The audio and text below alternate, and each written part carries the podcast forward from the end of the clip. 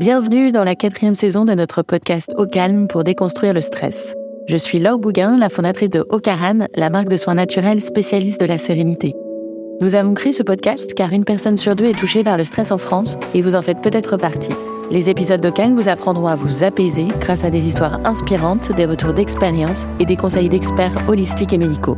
Pour vous remercier d'être ici, je vous offre 15% de réduction sur notre e-shop et dans notre spa à Paris. Entrez juste le code OCALM, H-O-K-A-L-M, au moment de valider votre panier sur ocaran.fr. Mon idée avec ce podcast, vous offrir un accompagnement complet pour mieux gérer votre stress et vivre enfin une vie plus apaisée. Ça commence dès maintenant et c'est au calme. Bonjour Magali. Bonjour Laure. Aujourd'hui, je suis très heureuse de recevoir Magali Payen, puisqu'on va parler de climat, d'anxiété. C'est des sujets qui sont très à propos sur cette rentrée. Magali, tu as fondé de multiples projets. Tu es une serial entrepreneuse. Euh, tu as fondé une association qui s'appelle On On est prêt, mais aussi des entreprises. Imagine 2050, Newtopia. Est-ce que je peux te laisser te présenter?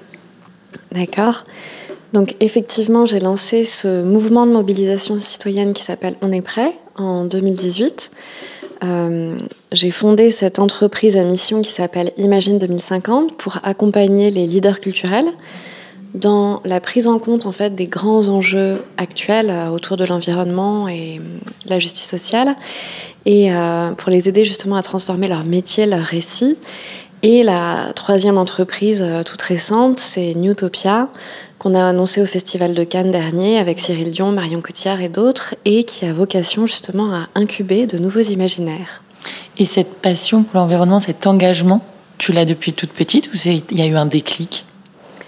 J'ai eu des déclics euh, que je vais te raconter, mais c'est vrai que depuis toute petite, en fait, euh, j'ai été très en contact avec la nature. J'avais une maman qui était professeure à la maternelle et, euh, et avec elle, justement, bah, je découvrais euh, les larves de coccinelle, euh, comment les, les escargots s'accouplaient et faisaient ensuite des tout petits œufs. Donc j'ai fait plein d'élevages d'escargots comme ça, des élevages de, de grenouilles, de crapauds. Et, et, comme j'étais fille unique, en fait, j'avais d'autant plus une très très grande proximité avec les animaux. Voilà, donc je, mon rêve c'était d'être vétérinaire et puis d'avoir dans mon jardin un petit poney, euh, des hippocampes et euh, toute la smalade, euh, l'arche de Noé. Quoi. Et pourtant, tu t'es dirigée vers le cinéma plutôt Oui, oui, oui. bah ça, ça m'est venu assez tôt en fait. Je crois que c'est à 18 ans que je me suis dit que je souhaitais être productrice de cinéma. Et ça, c'est encore euh, né du fait, je pense, que j'étais fille unique, parce que quand j'étais petite, du coup, je, je, on me lisait beaucoup d'histoires. Et j'ai fini par me, me, les lire moi-même. Et en fait, l'imaginaire avait un rôle vraiment très central. Et très tôt, j'ai eu une intuition, justement, de, de dialogue entre les arts, et spécifiquement le cinéma, et la société. Et que voilà, je pressentais que le cinéma pouvait avoir un, impact très important sur euh, le cours de l'histoire. Mm. Et tu me demandais mes déclics. Alors, j'en ai eu plusieurs. Il y a un premier déclic en 2006, euh, né d'une rencontre avec euh, Christian de Nicolas Jourdier, qui étaient des entrepreneurs sociaux et qui voulaient produire un film sur la vie du professeur Younous, donc ce Bangladais qui a développé le microcrédit justement pour sortir des millions de personnes de la pauvreté. Et leur idée, c'était de faire une fiction autour du professeur Younous pour expliquer au plus grand nombre ce qu'était le microcrédit et l'entrepreneuriat social. Et à ce moment-là, en fait, j'ai découvert que non seulement je voulais être productrice, mais surtout productrice à impact sur le modèle de Participant Media aux États-Unis, qui avait été fondé en 2004. Et c'est une société euh, de production euh, d'histoire qui change le monde. Et c'est Participant Media qui a produit Une vérité qui dérange d'Al Gore, Good Night and Good mm. Luck de George Clooney, Contagion de Soderbergh et j'en passe. Et eux, en fait, ils ont un modèle très particulier avec un département de veille qui analyse les grandes problématiques de l'époque, les solutions à apporter à ces problématiques. Et ensuite, une fois que les spectateurs ont, vu les films en salle, on leur donne des outils très concrets pour passer à l'action. Donc j'ai eu un, un, autre déclic en 2008 après avoir vu le documentaire La onzième heure sur la mort des océans. Et quand j'ai vu ce documentaire, en fait, j'ai eu une, prise de conscience euh, phénoménal en fait sur ce qui était en train de se passer au niveau climatique et, biodiversité. Et ça, ça a été une prise de conscience sans retour en arrière possible. Et à partir de ce moment-là, je peux dire que mon éco-anxiété a démarré et n'a fait que grandir par la suite. Et euh, très rapidement, bon, bah, j'ai commencé à travailler dans le cinéma, Festival de Cannes, chez Canal+. Et euh, chez Canal+, j'ai eu une autre prise de conscience sur en fait le pouvoir d'Internet et des réseaux sociaux pour mobiliser le plus grand nombre. Mmh. Jusque-là, en fait, j'étais focalisée cinéma et euh, je commençais à me dire qu'en fait, les cycles de cinéma étaient très très longs. Il faut 3 à 5 ans pour faire un film, dans le meilleur des cas, et très aléatoire aussi. C'est-à-dire qu'on dépense énormément de temps, d'argent, d'énergie pour un résultat qui est très incertain. S'il fait beau le, jour où le film sort en salle, c'est foutu. Et donc, euh, à ce moment-là, en fait, j'ai trouvé mon, ma manière d'être activiste. Donc écrire des nouveaux récits pour que demain on rêve pas d'avoir un yacht, une Rolex euh, et d'être euh, en, haut de l'affiche, mais pour l'argent, mais écrire des récits où tu remets la nature au cœur, où tu écris des nouveaux rêves en fait, tu, tu remanies Hollywood. C'est ça. ok. Donc c'est vraiment du soft power, c'est nous donner le désir d'agir et inventer ce monde de demain parce que si on ne commence pas par l'inventer, on ne peut pas se mettre à le créer dès aujourd'hui. Ok. Et c'est marrant parce que quand tu me dis bah, les, films, c'est des temps longs et je, ne suis pas sûre que ça puisse faire bouger les choses. On a beaucoup parlé euh, cet été ou un petit peu avant de Don't Look Up. Mhm. C'est quoi ton avis sur ce film? Alors, Don't Look Up, c'est un des plus gros succès Netflix et ça a permis de montrer justement à l'industrie du cinéma qu'on pouvait parler de ces sujets-là et que ça pouvait cartonner. Parce que moi, ce qu'on me renvoie tout le temps, c'est bon, bah d'accord, mais si on parle de ces sujets, est-ce qu'on va vraiment rencontrer une audience? Bah Là, ça montre que oui. Après, euh, pour la société de production qu'on a créée, Utopia, on ne prend pas Don't Look Up comme exemple parce que c'est pas un film qui nous propose justement euh, une nouvelle manière de faire mm. société. Oui, c'est un, film. Ouais, c'est pas un film qui apporte des solutions. Ah. Et donc, toi, j'avais beaucoup euh, écouté le podcast de toi, j'ai lu, et il y a toujours cette notion de joie mhm. et d'enthousiasme qui vient. Comment on fait, quand on parle d'éco-anxiété, pour rester dans la joie? Déjà, moi, j'aime pas ce terme euh, d'éco-anxiété. Je trouve que ça dépolitise complètement le propos. Et on a l'impression justement d'avoir affaire à des petites choses fragiles qui ont des problèmes psychologiques et qu'il faudrait soigner euh, pour résoudre le problème. En fait, moi, je, vois l'éco-anxiété comme quelque chose de très positif en réalité, puisque c'est un, mix de discernement de la situation et euh, de courage. Donc je, je brainstorm là avec l'équipe en ce moment pour savoir s'il ne faut pas parler plutôt d'éco-lucidité, euh, d'éco-clairvoyance, d'éco-conscience. Euh, et pour autant, c'est vrai que euh, face à la situation, c'est normal d'avoir peur. comment, peut-on faire autrement? Et tout l'enjeu, en fait, ça va être de diriger euh, cette énergie, de la transmuter en quelque chose de, politique d'une part, d'utile, quelque chose qui fait sens et qui peut devenir tout à fait joyeux. Moi, c'est ce que j'ai découvert en fait dans l'activisme, c'est que l'action, et d'autant plus l'action collective, m'apporte de l'espoir, du courage et de la joie. Ok, donc il faut se mobiliser. Je te demande parce que moi en 2018 j'ai commencé à regarder des vidéos de Pablo Servigne, de Thinker Joe, etc. Et j'ai eu une espèce de down.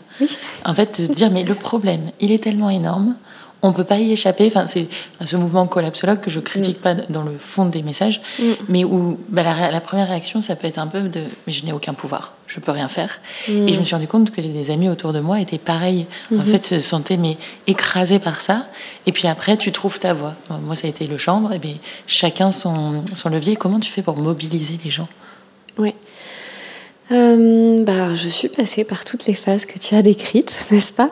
Et on parle parfois de la courbe du deuil qu'on peut vivre euh, pour un, proche, pour euh, une rupture, pour le fait de quitter un travail, et aussi le deuil de cet ancien monde qu'il est nécessaire de faire et ces phases par lesquelles on, passe qui sont tout à fait normales de peur, de colère, de tristesse, mmh. de découragement total, de déni par moments. Donc tout ça, c'est normal de le traverser. Et ça nécessite de prendre soin aussi de ce qu'on ressent en termes d'émotions. Et, euh, et, moi, ce qui m'a beaucoup aidé dans un premier temps, donc ça a été le passage à l'action. Et hum, j'alerterai là-dessus que chez les activistes, en fait, euh, le revers du passage à l'action, en fait, c'est la, passion euh, obsessive et non pas la passion harmonieuse. Et donc, euh, ce qui nous guette très souvent, c'est le burn-out militant, donc l'extrême inverse. Et un autre espace qui m'a été très important, en fait, c'est les, espaces de parole. En fait, c'est échanger de ces sujets-là, et échanger sur ces sujets-là avec, euh, avec des pairs. Quand je suis arrivée dans le milieu activiste, je me suis rendu compte qu'il y avait très très peu de discussions sur euh, cette peur de la mort, en fait. Pas seulement de sa propre mort, mais la mort de potentiellement euh, toute l'humanité et toutes les espèces qu'on embarque avec nous. Pour ce qui est de la collapsologie, en fait, au début, je, leur en ai beaucoup voulu. Euh, parce que c'était trop violent et démobilisateur à mon sens. Et hum, c'était au même moment où euh, il y avait la série Effondrement Parasite qui sortait. La série Effondrement des Parasites, pardon, qui, sortait sur Canal, qui avait fait un carton. Et je discutais beaucoup avec, euh, avec le producteur justement pour, pour voir comment accompagner le public après et pas le laisser dans le mal. Donc comment lui proposer des, des, actes, euh, des axes d'action. Et donc moi-même, j'ai traversé ce deuil de l'ancien monde. Et hum, j'ai aussi rencontré Pablo Servigne entre-temps, qui a aussi écrit d'autres ouvrages derrière, comme euh, celui sur l'entraide, qui parle désormais de collapsosophie et non pas de collapsologie et euh, qui lui-même le dit, c'est-à-dire que quand il y a des effondrements, en fait, c'est aussi le cycle du, vivant, de créer quelque chose de nouveau. Et quelque part, effectivement, il y a besoin de cette révolte et cette révolution, enfin une forme de destruction pour construire quelque chose de nouveau. Tout ça se fait en parallèle. Donc c'est que c'est le début d'un commencement et pas forcément que la fin de quelque chose. Oui, et tous, tous ces phénomènes-là euh, ont, lieu de manière euh, concomitante. Et quand tu parles de faire le deuil d'un ancien monde, c'est quoi le nouveau? C'est dur de se mhm. projeter si on ne nous dit pas un peu à quoi ressemblera le nouveau. Voilà, bah c'est ça aussi qui me mettait beaucoup en colère, c'est que quand j'ai commencé donc euh, avec On est prêt en 2018, il y avait beaucoup de diagnostics sur ce qui n'allait pas, ce qui tournait pas rond, mais il n'y avait pas de propositions à mon sens qui donnaient envie d'agir et qui donnaient de l'espoir. Et donc, euh, je rêvais, en fait, depuis 2018, de faire un, gros travail d'imaginaire de euh, qu'est-ce qu'on pourrait construire, quoi. comment on peut, on peut euh, agir dès aujourd'hui si on ne sait pas vers quoi aller. Enfin, voilà, comment on dirige nos énergies. Et avec ma société Imagine 2050, on a fait justement une synthèse d'une quinzaine de scénarios prospectifs issus de dix rapports comme ceux du GIEC, donc euh, le groupe d'experts pour le climat, l'IPBES qui est l'équivalent pour la biodiversité, euh, les quatre scénarios de l'ADEME, le plan de transformation de l'économie française du Shift, bon et j'en passe. Et on a, euh, avec le soutien de l'ADEME, fait un gros travail de synthèse de ces 15 scénarios. Donc ça a été des semaines et des semaines de travail. Et on a regardé les points de convergence, les points de divergence entre ces scénarios-là. Et euh, l'objectif de ce travail, c'était vraiment de poser quelles étaient les contraintes du réel pour ensuite pouvoir faire ce travail d'imaginaire en respectant en fait euh, ces contraintes-là. Et donc les grands scénarios qui se sont dégagés, il y en a eu trois. Ça a été le business as usual, c'est-à-dire on continue comme si de rien n'était. Un deuxième scénario qui est la technologie va nous sauver. Et un troisième scénario qui est celui de la sobriété choisie et euh, le consensus scientifique, euh, sans surprise, est que seul le troisième scénario, à savoir celui de la sobriété, est euh, celui qui vaille. Mais tu vois, rien que le mot sobriété, il y a quelque chose d'un peu punitif. Mhm. Est-ce que quand on parle de ce nouveau monde, on ne pourrait pas parler de, de, cette abondance de la nature, de, de, mhm. de faire fleurir des choses plutôt que d'enlever d'autres, tu vois? Oui, Ouais, ouais, je suis d'accord avec toi et c'est tout le travail qu'on est en train de faire en ce moment. On a échangé avec euh, Éloi Laurent, qui est un économiste euh, super, justement, qui était aussi dans le film Animal de Cyril Dion.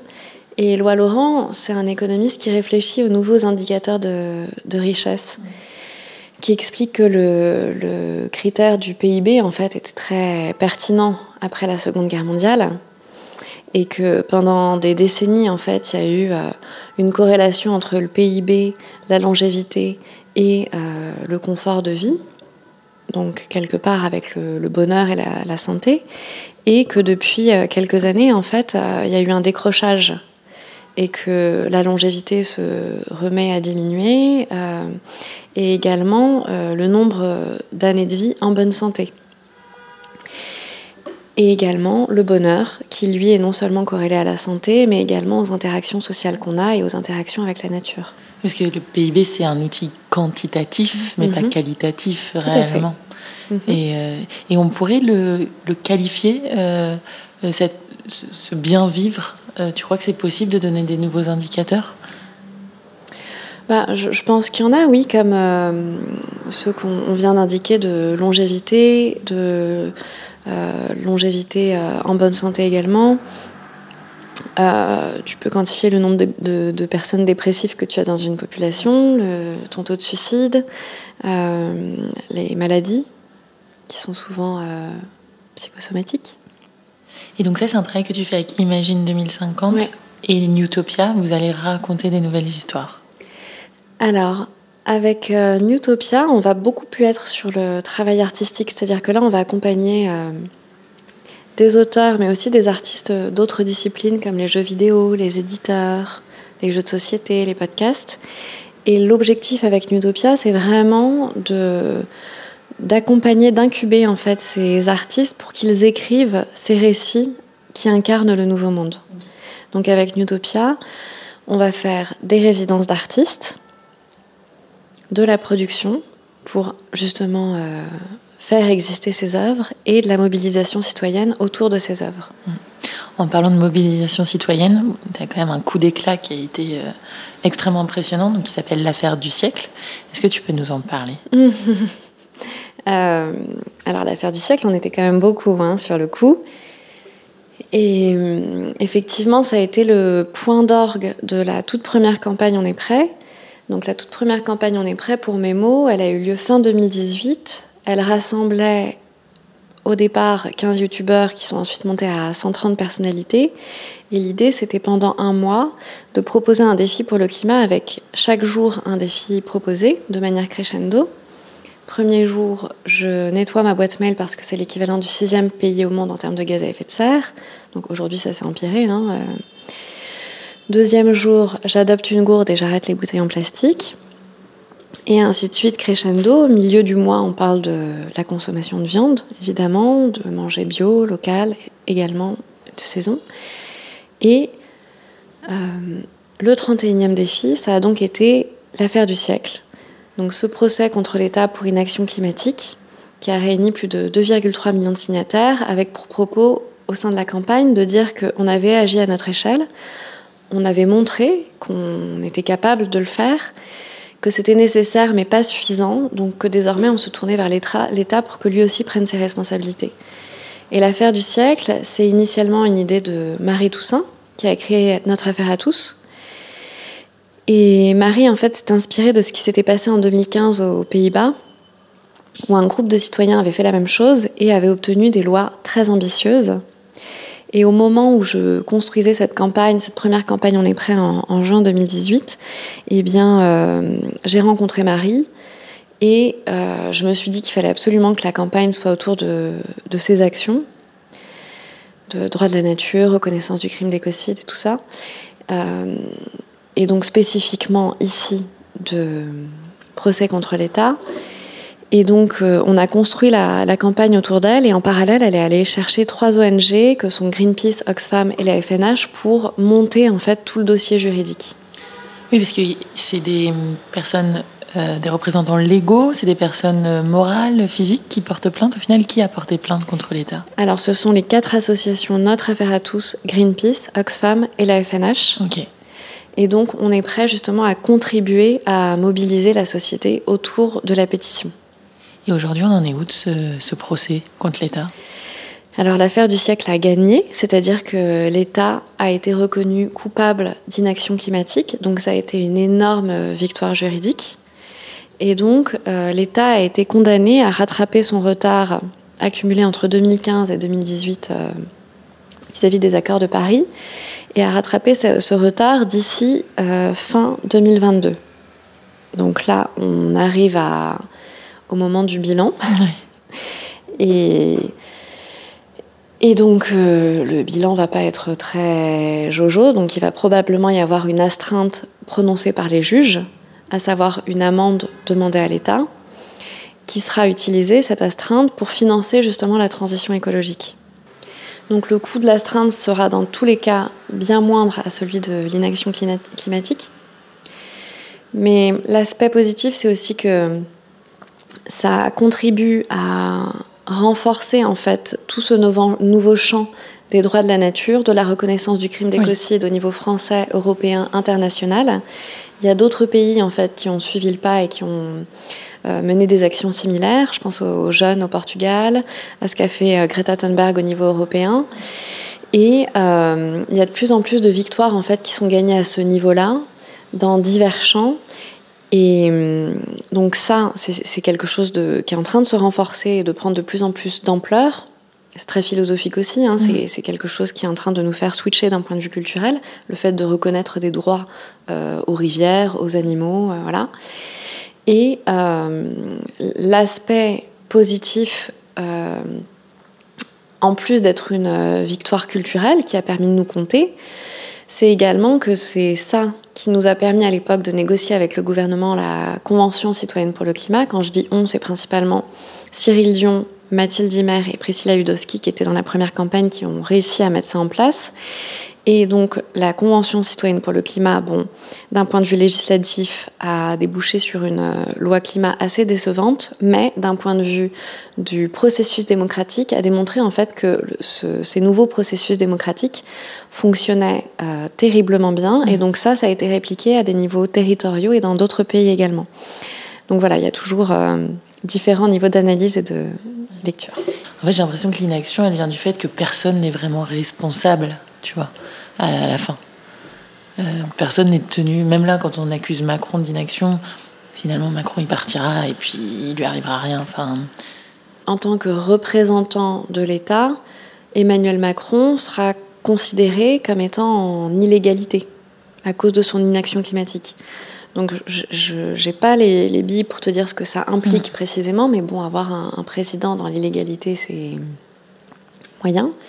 Et sur ce sujet de la responsabilité, bah, c'est un peu bateau ce que je vais dire, mais en fait, l'enjeu aujourd'hui, c'est que chacun euh, prenne sa pleine responsabilité de ce qui est en mm. train de se passer. Et tout ça, c'est collectif, donc ça sert à rien à chaque fois de se renvoyer la, la balle. Sur, euh, c'est, à, l'État d'agir. L'État va dire on est trop petit, c'est aux États-Unis, à la Chine d'agir. Enfin, voilà. chacun à son niveau a un pouvoir bien plus important que, que ce qu'il imagine et peut être le petit domino qui, in fine, fait tomber le gros. Et d'ailleurs, quand tu parlais de burn-out militant, est-ce qu'il y a une forme de pureté militante aussi dans l'écologie? C'est un peu comme un féminisme où tu n'as pas le droit de parler de l'écologie si t'es pas parfait, si tu fais pas tout tout bien? Ouais. Ce sujet de la pureté militante, on la retrouve dans toutes les convictions, que ce soit les religions ou bien les convictions comme le, véganisme, le féminisme comme tu l'évoquais. Et euh, c'est la, différence entre radicalité et radicalisme et euh, moi, je suis archi vigilante à ce que dans le mouvement On est prêt, dans mes autres activités, justement, on tombe pas en fait dans ce, cette exigence de pureté parce que ça n'existe pas en fait. Mmh.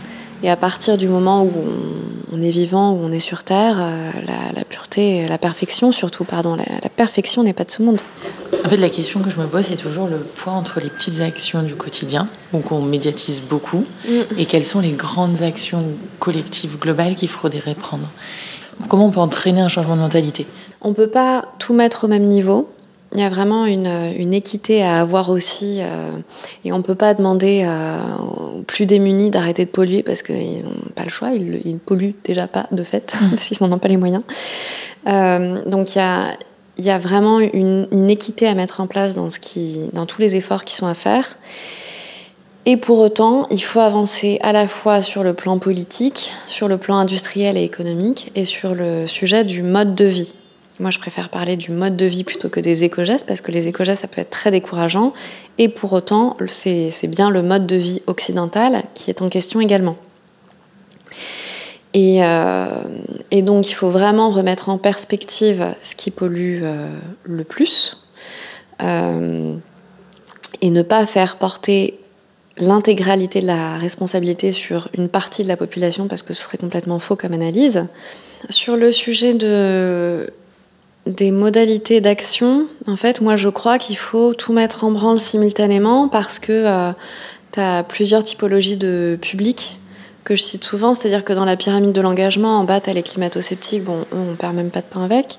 Ensuite, tu as les indifférents, les sensibilisés les engagés et les ambassadeurs, ben, tu vas pas parler aux engagés et aux ambassadeurs de la même manière qu'à ceux qui sont au milieu.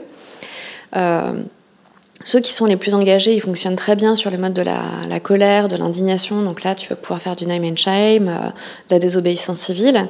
Mais ceux qui sont au milieu, donc euh, qui en sont au tout début de leur engagement, tu vas pas leur demander d'aller se coller les mains à la glu, quoi. Donc euh, cette partie-là de la population, euh, elle va justement être plus à même de commencer par des, petites actions, euh, donc de la transformation progressive de son mode de vie, de l'interrogation sur est-ce que je, travaille au bon endroit et, et en fait c'est vraiment la petite action qui va amener un changement de regard et un changement d'attitude et qui va ensuite permettre de gravir la, montagne. Et tu penses qu'on a le temps? Alors j'ai longtemps cherché la solution magique pour qu'on devienne tous engagés du jour au lendemain, mais j'ai pas trouvé. Euh, si tu l'as, je, je la veux bien. Évidemment qu'il faut aller le plus vite possible et transformer nos sociétés le plus profondément possible. Ça, c'est vraiment ce qu'appellent à faire les scientifiques. Bon, et donc pour continuer de répondre à ta question, est-ce qu'il n'est pas trop tard En fait, pourquoi? C'est-à-dire qu'on a déjà perdu énormément de choses. Tu vois, là, euh, tout ce qui est parti en fumée d'Amazonie, d'Australie, euh, euh, tout ce qui a déjà été détruit pour créer des mines, pour forer les fonds marins, c'est déjà perdu. On a déjà dépassé six limites planétaires, on a déjà dépassé des seuils et des boucles de rétroaction positive. Donc il y a déjà beaucoup de choses qui, enfin, pour lesquelles il est trop tard. Donc la question c'est qu'est-ce qu'on peut encore sauver et sauver tout ce qui peut l'être. C'est-à-dire que aujourd'hui tu es vivante, je le suis, et tant qu'il y aura un être vivant sur Terre, il y aura des choses à sauver.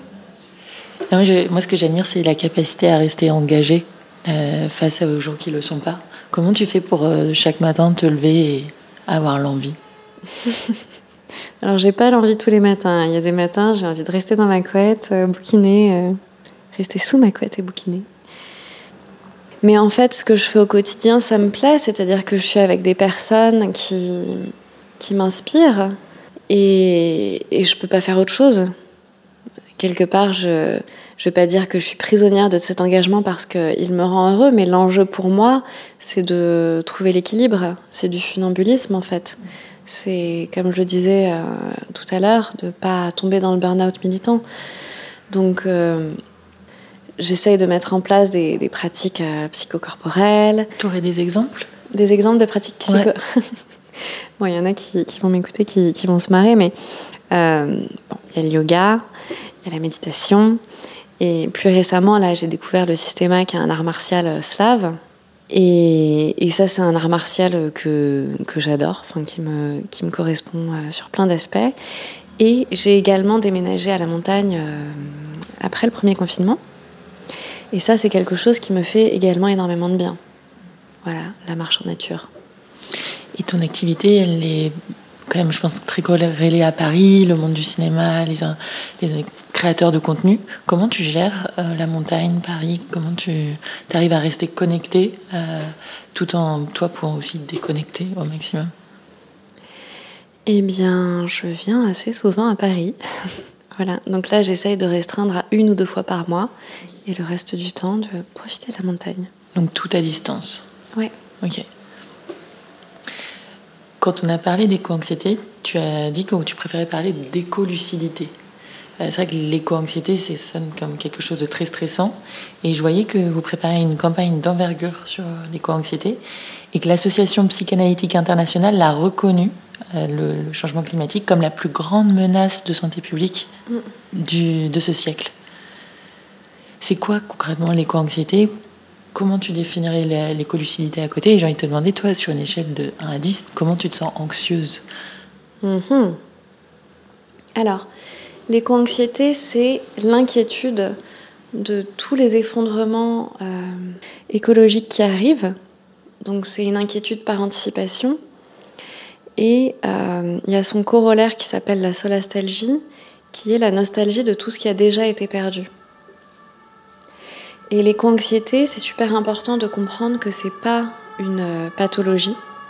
En fait, au contraire, c'est quelque chose de très sain parce que euh, ça veut dire qu'on a compris la situation. Et une fois qu'on comprend la situation, c'est normal en fait de se sentir anxieux et d'avoir peur. L'enjeu après, c'est justement à quel point on se sent éco-anxieux et euh, est-ce que ça ne dégénère pas en pathologie? Quand je parle de pathologie, c'est dépression, euh. Et à quel point moi je me sens éco-anxieuse, euh, bah, ça dépend complètement des jours et depuis que je, que je m'engage, euh, c'est évident que mon, éco-anxiété a globalement baissé malgré toutes les infos que je me prends tous les jours. Voilà. C'est ce que j'allais te dire. Enfin, tu dois être inondé. Enfin, quand on rumine, en fait, au bout d'un moment, quand un sujet est omniprésent, comment toi tu fais pour garder de la, aussi de la clarté, de la joie? Bah, c'est aussi un, gros travail à faire sur son rapport à, la mort, je le disais. Donc il y a un, gros taf euh, psychologique. Hein. c'est faire face à ses émotions, les accepter. Oui. Euh, mm. Parce que quand on parle de collapsologie, d'effondrement du monde, en effet, on parle de mort. On est dans une société où on parle assez peu de la mort, où on fait même tout pour garder les gens en vie, parfois, euh, quoi qu'il arrive. Oui. Est-ce que dans Utopia, vous travaillez sur cette idée de la mort? Pas dans les projets actuels, mais c'est drôle parce que ce matin, j'étais invitée euh, pour parler à des dirigeants d'entreprise sous format TED, et la personne juste avant moi, juste, euh, enfin, la personne juste avant moi faisait un TED sur le métavers et les bienfaits du métavers et à quel point le métavers c'est le futur. Et j'étais très très contente de passer après elle. Euh, parce qu'effectivement, je, le citais tout à l'heure, il y a ce scénario en fait de la technologie va nous sauver qui euh, englobe euh, certains courants comme ceux des transhumanistes. Et c'est vrai que dans les, les, coins de Californie comme la Silicon Valley, la grande question c'est comment vaincre la mort. Et donc c'est la question qui anime les dîners et les gars sont à fond sur cet objectif-là. Donc nous, quand je dis nous, c'est tout, l'écosystème en fait euh, français euh, que je côtoie. Notre philosophie, elle est, elle est inverse en fait. C'est accepter les cycles de la nature et revenir dans cette sagesse de l'éphémère. Hmm.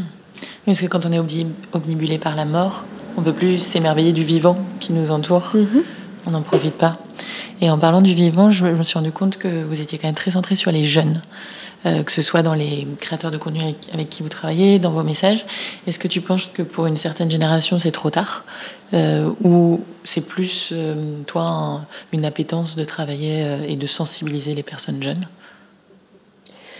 Au départ, c'était un choix stratégique, en fait, de coordonner les, les influenceurs sur les réseaux sociaux parce que ça n'avait jamais été fait, parce que euh, c'est le seul endroit où on peut toucher des millions de personnes de manière agile, rapide et à moindre coût. Et euh, de fait, ça touche principalement les moins de 35 ans. Et il se trouve que les moins de 35 ans sont une cible super intéressante parce que ce sont vraiment les prescripteurs, c'est-à-dire que toutes les entreprises ont essayé de les capter en tant que salariés ou futurs consommateurs à fidéliser. Et euh, ce sont aussi des électeurs ou des futurs électeurs qui, la plupart du temps, vont rester fidèles à un parti. Donc tout ce qui se passe avant 20 ans, avant 25 ans, c'est quand même assez déterminant pour euh, les décennies à venir. Donc effectivement, il y avait cet enjeu de, capter cette euh, cible de la société qui est très prescriptif et qui fait aussi de la pédagogie inversée. C'est-à-dire qu'en touchant les plus jeunes, on se rend compte que euh, ces jeunes vont parler à leurs parents, à leurs grands-parents, à leurs employeurs, à leurs profs, et euh, vont être persévérants pour faire bouger leurs aînés. Ce que j'ai aussi découvert, c'est qu'avec la première campagne qui ne ciblait que les réseaux sociaux, en fait, euh, ça a énormément attiré l'attention des médias traditionnels. Et donc, on a réussi à toucher les 40, 50, 60 ans. Quoi. Ok. Donc stratégique. oui. Plutôt. Est-ce que tu crois qu'on peut avoir cette lucidité à n'importe quel âge, malgré tout?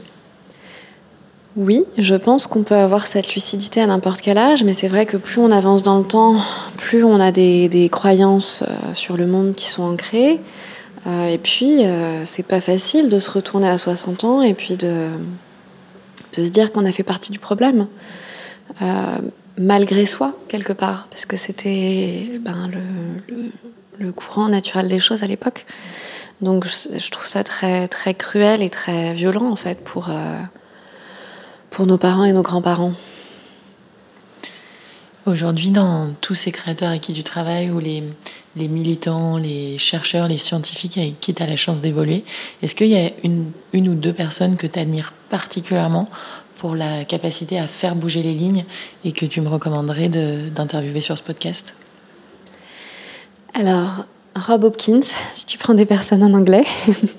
Mais Rob Hopkins donc, a lancé le mouvement des villes en transition. Euh, j'adore euh, sa manière d'être activiste, joyeux, ludique, et puis très pragmatique, c'est-à-dire justement de ne pas attendre que les autres s'engagent pour faire sur son territoire et rayonner. Ok. Est-ce que dans, dans l'environnement, avec tous ces gens passionnants que, que tu rencontres, est-ce qu'il y a des gens que tu admires pour leur capacité à gérer leur stress? Mhm. Alors, je pense à deux personnes que j'ai le plaisir de connaître, qui sont Guibert Delmarmol et Nathan Abadia. Guibert Delmarmol, c'est quelqu'un que j'admire beaucoup, qui a une soixantaine d'années, qui est un mystère pour la science, puisqu'on lui a diagnostiqué une tumeur à l'épiphyse quand il avait une trentaine d'années. Et on lui a retiré cette tumeur en lui disant que bah, il serait probablement euh, aveugle, dépressif, qu'il lui resterait très peu de temps à vivre, qu'il serait stérile et j'en passe, qu'il lui faudrait prendre des médicaments pour le reste de sa courte vie. Et il a refusé de prendre ces médicaments. Il a mis en place tout un mode de vie euh, très positif, euh, avec des, principes de médecine intégrale euh, qui mélangent le sport dans la nature, la méditation, le fait de pratiquer la psychologie positive. Et Guibert, c'est un, exemple de, de, rayonnement pour moi. Ça donne envie de le rencontrer. Oui. Et donc, je parlais de Guibert Delmarmol, et il y a aussi donc Nathan Abadia, qui est la personne qui m'a fait découvrir le système et qui est un explorateur euh, du mode combat et puis du passage des mécanismes de survie aux mécanismes de vie. Voilà. Donc c'est quelqu'un qui euh, m'a ouvert à certaines pratiques euh, psychocorporelles et qui est justement en train d'écrire un bouquin sur le sujet.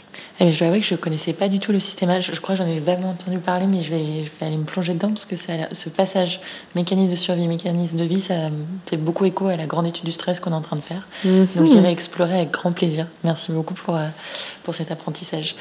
Et j'ai une dernière question. Est-ce que tu as déjà entendu parler du chanvre comme solution écologique? Est-ce que c'est quelque chose qui revient parfois dans tout ce que tu lis? Alors oui, j'ai entendu parler de, du chanvre comme solution écolo, puisque dans l'équipe on est prêt, euh, parmi les activistes, il y a forcément parfois de l'éco-anxiété, et ça en a aidé quelques-uns, je dois avouer, à ah surmonter leurs insomnies. Ouais, plutôt sur euh, une, un produit qu'on ingère, mais pas tant une solution pour aller capter le CO2 euh, comme biomatériaux. Ça, c'est moins quelque chose qui, a, qui arrive dans vos, dans vos solutions de discussion. Alors, ma mère euh, m'a parlé du chanvre comme manière de purifier les terres également. Ouais, mais c'est dans toute cette vision de se dire comment est-ce qu'on peut être positif quand on parle de sobriété? En fait, il y a des plantes incroyables qui nous permettraient de revenir à des modes de construction. Euh, on parle du chanvre, mais il y a des champignons, il y a des algues, etc. Mhm. Et je pense qu'il y a des choses passionnantes et positives à aller raconter euh, sur la nature qui pourraient nous donner envie de la réutiliser de manière complètement. Ouais, ouais, c'est tout l'enjeu du biomimétisme. Et en ce moment, une de mes grandes fascinations, c'est justement tout ce qu'on peut faire avec les algues. en termes d'emballage, de captation du CO2, d'alimentation. Enfin, c'est, ça, ça, va nous sauver les algues. Encore une société à créer. Oui. On ne pourra pas t'arrêter. Magali, merci infiniment pour ton temps. Je sais que tes passages à Paris, du coup, sont mm. denses. Donc, merci d'avoir pris le temps de, de cet échange et j'espère que ça pourra éveiller les consciences de beaucoup et la curiosité d'aller voir euh, Imagine 2050, Utopia. Et puis, bien sûr, on est prêt qui nous avait quand même beaucoup scotché avec cette grande affaire du siècle. Merci, Laure. C'est la fin de cet épisode, j'espère qu'il vous a plu et qu'il vous aura offert quelques clés pour une vie plus apaisée. Moi, mon astuce anti-stress, c'est le chanvre et le CBD, une plante que nous étudions et transformons depuis 2015 et dont les bénéfices sont prouvés scientifiquement. Pour tester nos soins ou nos expériences dans notre centre à Paris, comme le massage anti-burnout ou la bulle de flottaison, je vous offre 15% de réduction avec le code OCALM, H-O-K-A-L-M sur ocaran.fr. Si cet épisode vous a plu, n'hésitez pas à le partager autour de vous et à nous laisser un commentaire et des petites étoiles. Merci pour votre écoute, c'était Ocalm et à la semaine prochaine pour un nouvel épisode.